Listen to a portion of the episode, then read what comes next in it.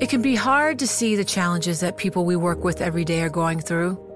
I'm Holly Robinson Pete. Join us on The Visibility Gap, a new podcast presented by Cigna Healthcare.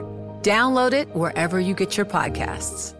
You know success when you see it, or you think you do the people in the spotlight.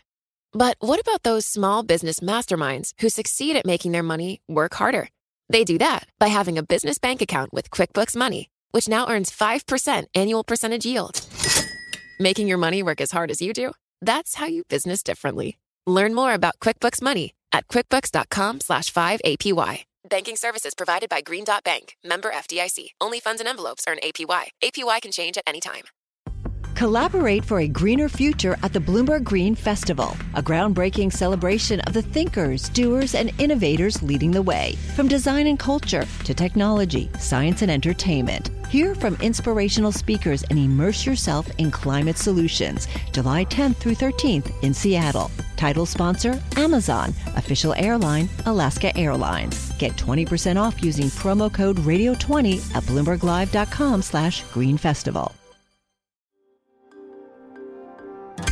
Le entregamos todo lo que necesita saber para comenzar el día. Esto es Bloomberg Daybreak para los que escuchan en América Latina y el resto del mundo. Buenos días y bienvenido a Bloomberg Daybreak América Latina. Es martes 24 de enero de 2023. Soy Eduardo Thompson y estas son las noticias principales.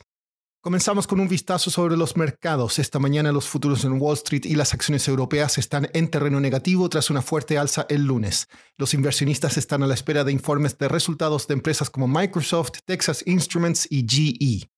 Aumenta la tensión entre Estados Unidos y China. Fuentes dijeron que Estados Unidos confrontó a China con evidencia de que empresas estatales de ese país estarían ayudando a Rusia en su guerra en Ucrania. La supuesta ayuda económica y militar no letal no violaría las sanciones, pero causa preocupación en Estados Unidos. Hay noticias alentadoras sobre la economía de la zona euro. El PMI compuesto subió a 50,2 en enero, mejor de lo esperado, y por encima del 50 por primera vez desde junio. Los servicios lideraron y el sector fabril también mejoró. Las empresas tecnológicas están bajo la lupa. Como dijimos, Microsoft informará resultados tras el cierre. Analistas prevén que reportará el menor aumento de ventas trimestrales en seis años, además de un cargo de 1.200 millones de dólares por su reciente decisión de despedir a 10.000 trabajadores. Fuentes dijeron que el Departamento de Justicia de Estados Unidos podría demandar a Google hoy por su dominio en el mercado de publicidad digital. Y Twitter fue demandado por alquileres impagos en sus sedes de San Francisco y Londres. Pasando a América Latina, líderes de la región se reúnen hoy en la cumbre CELAC en Buenos Aires. El presidente de Venezuela, Nicolás Maduro, canceló su visita al último minuto.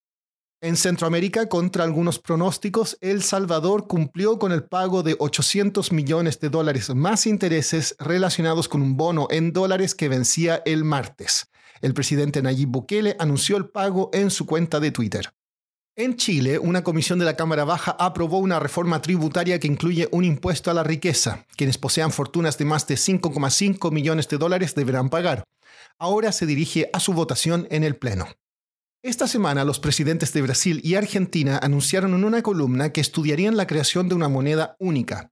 La noticia suscitó variadas respuestas, principalmente de incredulidad. Después, el ministro de Hacienda de Brasil, Fernando Haddad, aclaró que sería una unidad contable común. Acá Sebastián Boyd, editor del blog Markets Live de Bloomberg News, explica por qué una meta de una moneda común sería, por decirlo menos, desafiante.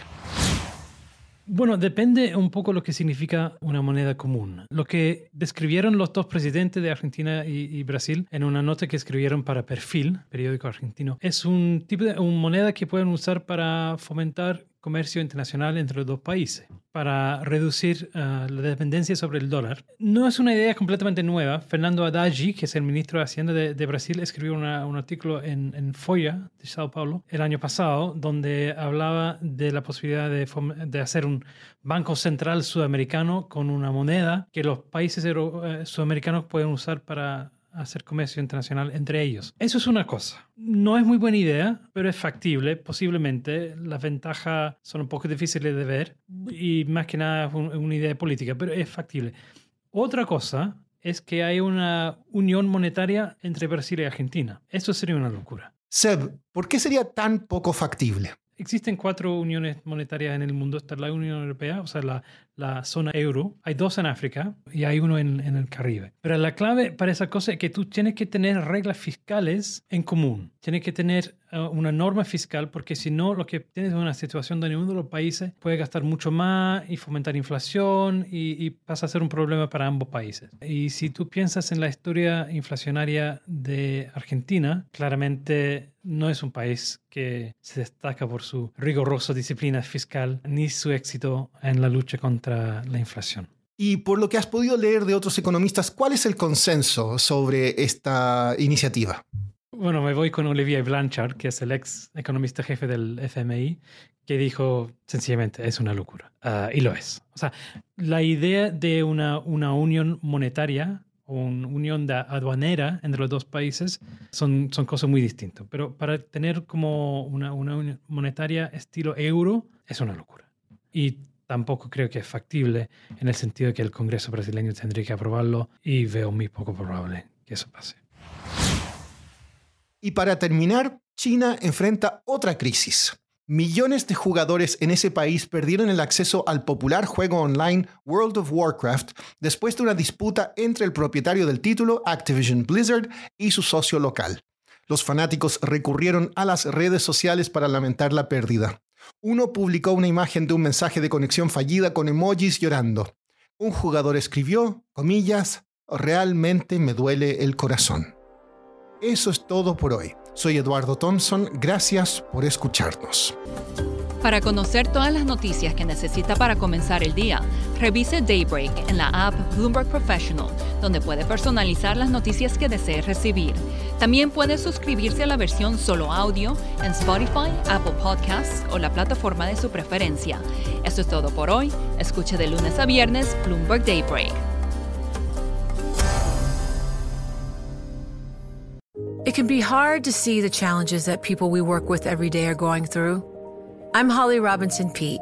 Join us on The Visibility Gap, a new podcast presented by Cigna Healthcare. Download it wherever you get your podcasts.